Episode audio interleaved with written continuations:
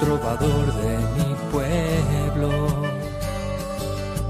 hoy perseguido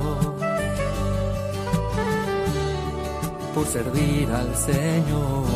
Comienza Francisco y Clara, Camino de Misericordia, un programa dirigido por Fray Juan José Rodríguez. a la dama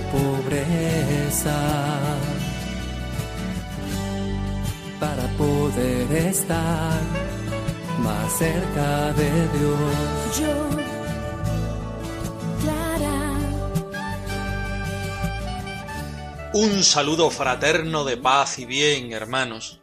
San Francisco nos regala en esta ocasión la admonición número 18 titulada La compasión del prójimo y la desapropiación interior. Todo un reto para el hermano menor, para vivir siendo justamente eso, hermano menor, en compasión al prójimo y en desapropiación interior. Clara nos sigue mostrando su testamento y en estos versículos habla acerca de la pobreza, de la fidelidad a la pobreza. Nos ponemos en la presencia del Señor, escuchamos su palabra que nos invita a vivir en minoridad, en pobreza y en fraternidad.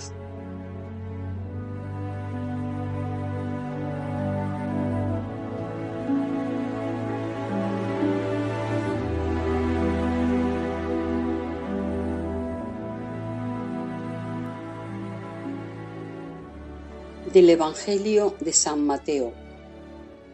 Tratad a los demás como queréis que ellos os traten, porque en esto consiste la ley y los profetas. Entrad por la puerta estrecha, porque es ancha la puerta y espacioso el camino que lleva a la perdición, y son muchos los que entran por él. En cambio, es estrecha la puerta y angosto el camino que lleva a la vida, y son pocos los que lo encuentran.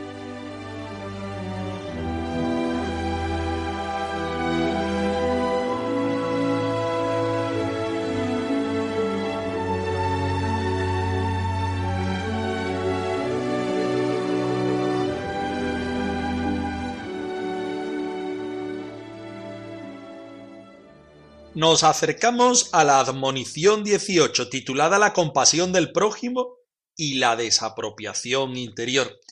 Esta se encuentra dentro del discernimiento de las relaciones, es decir, San Francisco propone a sus hermanos ser hermanos menores, pero para eso debemos serlo justamente dentro de la fraternidad y justamente debemos discernir cómo van nuestras relaciones. San Francisco, escuchando la palabra, ayuda a cada uno de los hermanos menores a discernir cómo pueden ser mejores. somos lo que somos ante Dios y no más. Somos lo que somos, que somos ante Dios. Bienaventurado el hombre que soporta a su prójimo según su fragilidad en aquello que querría ser soportado por él, si estuviera en un caso semejante. Bienaventurado el siervo que devuelve todos los bienes al Señor Dios, porque quien retiene algo para sí, esconde en sí el dinero de su Señor Dios, y lo que creía tener se le quitará. Somos lo que somos ante Dios y no más. Somos lo que somos, lo que somos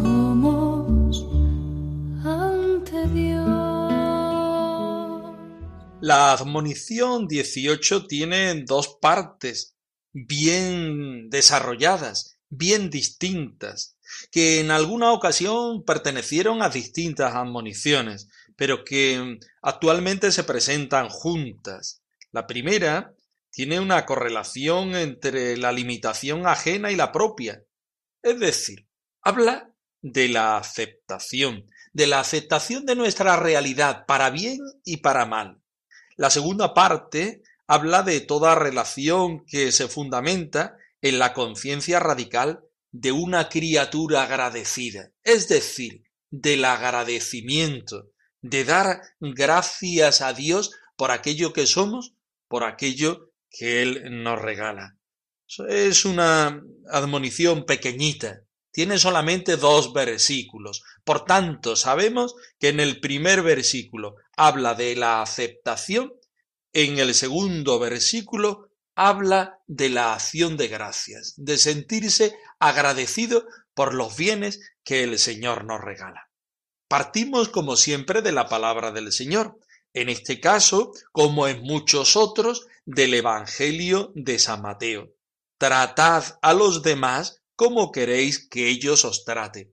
Porque Francisco, San Francisco de Asís, en este momento está hablando del discernimiento de las relaciones. Tú quieres ser hermano menor, tienes que vivir en fraternidad y tienes que vivir en fraternidad de una manera determinada, siendo menor, siendo pobre, desapropiándote de todas aquellas cosas que son buenas, pero de aquellas otras que también son malas, que no te sirven para ser hermano menor.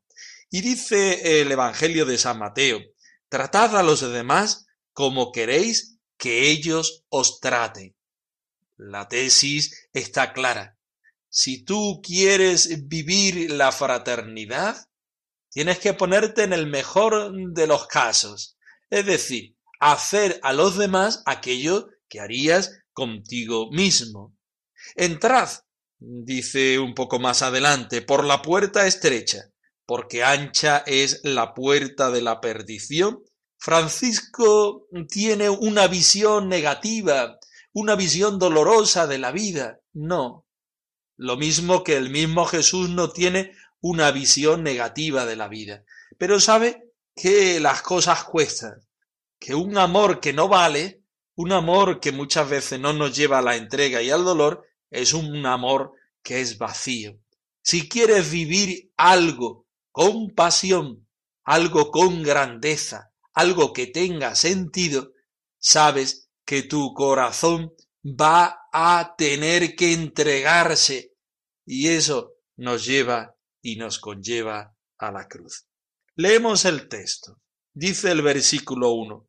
Dichoso el hombre que en su fragilidad soporta a su prójimo. Nos paramos en la palabra, en el verbo soportar, que San Francisco no lo utiliza en sentido negativo, es decir, va, otra vez tenemos que soportar, otra vez tenemos que aguantar a este hermano que me hace sufrir, otra vez tenemos que encontrarnos con el martirio de la vida franciscana, del martirio de la vida diaria. San Francisco lo utiliza en sentido positivo, soportar en el sentido de aguantar esa relación. Lo utiliza aquí y en otros textos que ya conocemos, como en la segunda carta a los fieles, donde utiliza esta misma palabra con este mismo sentido. Y en la admonición 6, donde San Francisco también dice que los hermanos deben mantenerse, deben aguantarse, pero en el sentido positivo. Y aquí, en la admonición de 18, dice, dichoso aquel hermano que en su fragilidad soporta. Esto es lo bonito, porque si somos fuertes, si nosotros no tenemos ningún problema, si nosotros vivimos viva la vida, no hay problema en soportar a quien sea.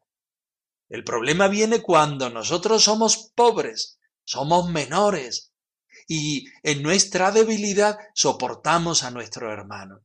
¿Por qué? Porque no son mis fuerzas las que soportan, las que aguantan, las que mantienen en la alegría a este hermano.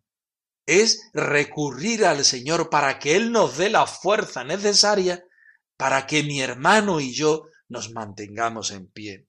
Y hay que hacerlo de una manera determinada, que San Francisco lo explica a continuación.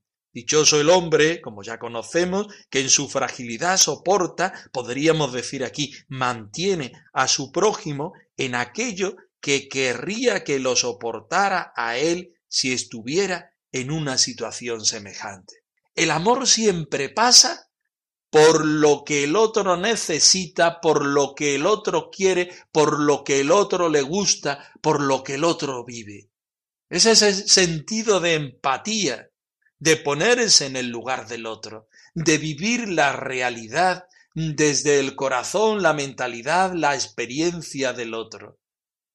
Olvidar el egoísmo, olvidar el ego para ponerme, para abrirme, para disfrutar de la experiencia que tiene el otro, que siempre es costosa y dolorosa, pero por otra parte, siempre es apasionante porque me abre a otra realidad que siempre enriquece.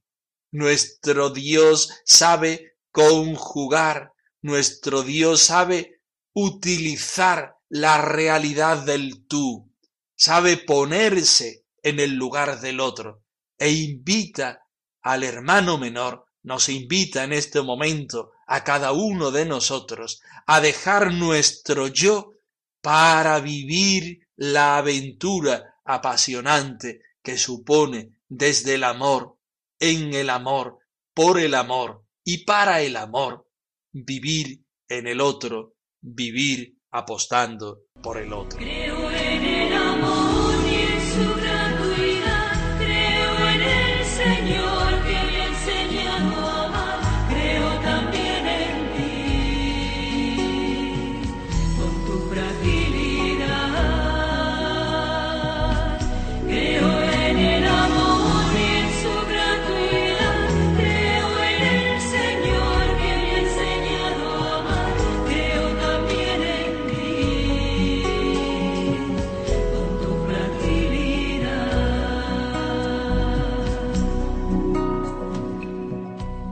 Y a continuación añade, Dichoso el siervo que restituye todos los bienes al Señor Dios.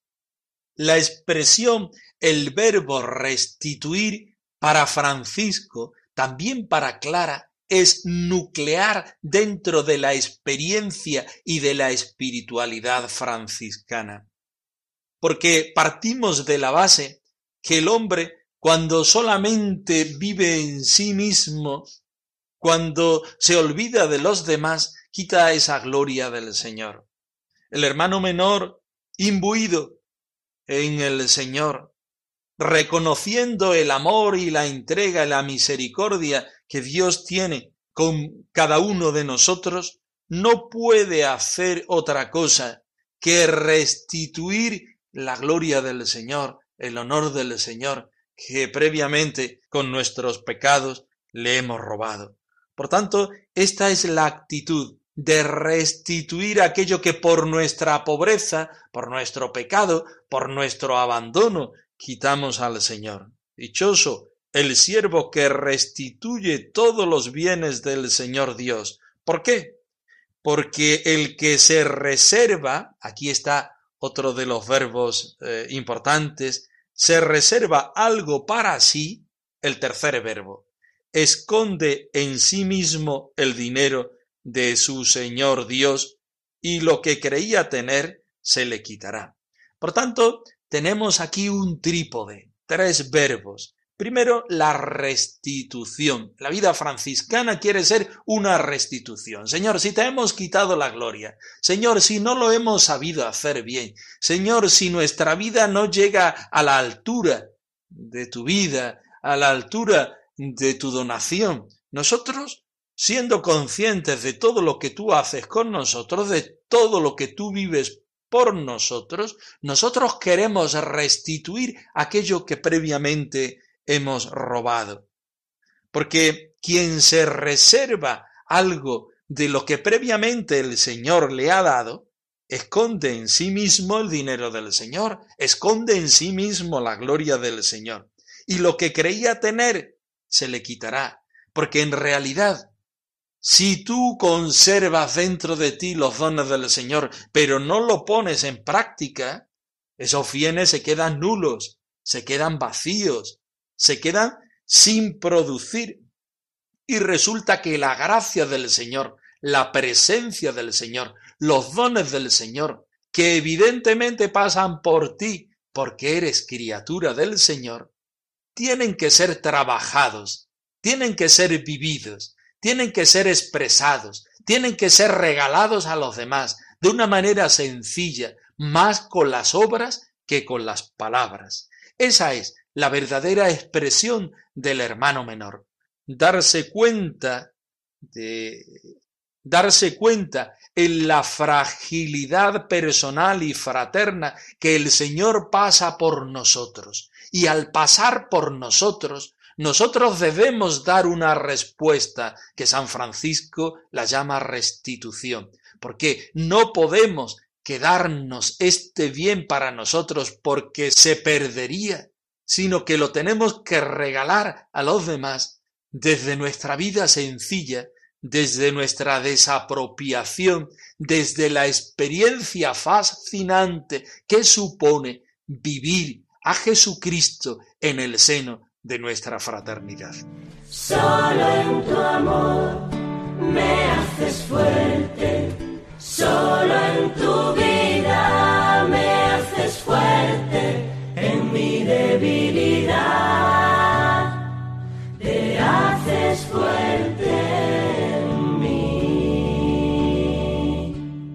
Santa Clara nos sigue presentando su testamento. Hoy estudiamos desde el versículo 30 hasta el 36, donde ella descubre la fidelidad a la consagración recibida por el Señor. Fidelidad a una vida de pobreza y de entrega de una manera particular, en la obediencia a San Francisco y sus sucesores, reconociendo los dones que el Señor previamente le ha dado a ella personalmente y a la fraternidad primera de las hermanas pobres. Vamos a escuchar el texto. El privilegio de la pobreza que has elegido de corazón es la corona que te embellece y te configura con el Señor. Y así fue como por voluntad de Dios y de nuestro Padre San Francisco, vinimos a vivir junto a la iglesia de San Damián. Aquí, en breve espacio, nos multiplicó el Señor por su misericordia y gracia, a fin de que se cumpliese lo que Él había predicho por su santo. Antes habíamos permanecido por poco tiempo en otro lugar. Después nos dio por escrito una forma de vida en la cual sobre todo nos encarecía que perseveráramos siempre en su santa pobreza. Y no se contentó con habernos exhortado durante su vida de muchas maneras, con su palabra y con su ejemplo, al amor y a la observancia de la santísima pobreza, sino que además nos dejó muchos escritos con el fin de que después de su muerte en manera alguna nos separásemos de ella. Así como tampoco el Hijo de Dios mientras vivió en el mundo jamás quiso separarse de la misma santa pobreza. Y nuestro beatísimo Padre Francisco, siguiendo sus huellas, no se apartó mientras vivió ni con su ejemplo ni con sus enseñanzas de su santa pobreza que eligió para sí y para sus hermanos. Yo te prometo, hermana Clara, y a tus hermanas en San Damián, y en torno al mundo a todas tus hijas, que nunca nada les faltará. Y así, por voluntad de Dios y de nuestro Beatísimo Padre Francisco, fuimos a vivir a la iglesia de San Damián. Nuestros escuchantes saben que San Francisco se convierte en aquella capillita de San Damián donde el Cristo le dice Francisco, repara mi iglesia que como ves amenaza ruina. Previamente él había hecho aquella oración preciosa que conserva la espiritualidad franciscana, oh alto y glorioso Dios, ilumina las tinieblas de mi corazón. Dame fe recta, esperanza cierta, caridad perfecta, sentido y conocimiento, Señor, para que cumpla tu santo y veraz mandamiento. San Francisco empieza su vida de entrega al Señor desde la sencillez y en la pobreza entre los muros derruidos de la iglesia de San Damián. Allí se le une Bernardo, León, Gil, Ángel, los primeros hermanos. Desde allí van a Roma a pedir el permiso al Papa para poder vivir aquella experiencia de vida evangélica sin nada.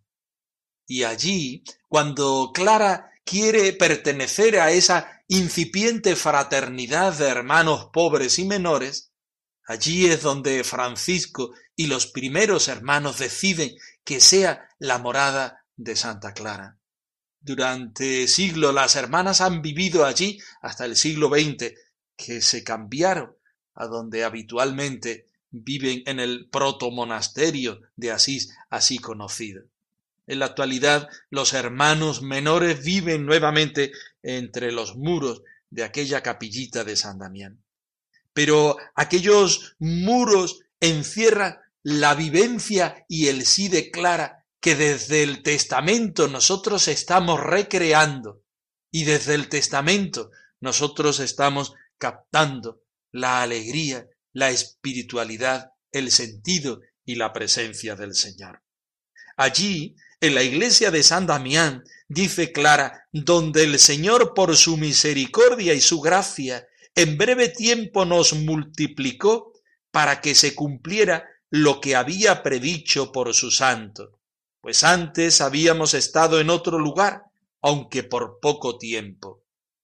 Santa Clara es consciente de que la fidelidad no parte de ella, sino parte del Señor es una historia de amor a la cual Clara va respondiendo cada día de su vida, cada minuto de su vida, con la gracia de las hermanas.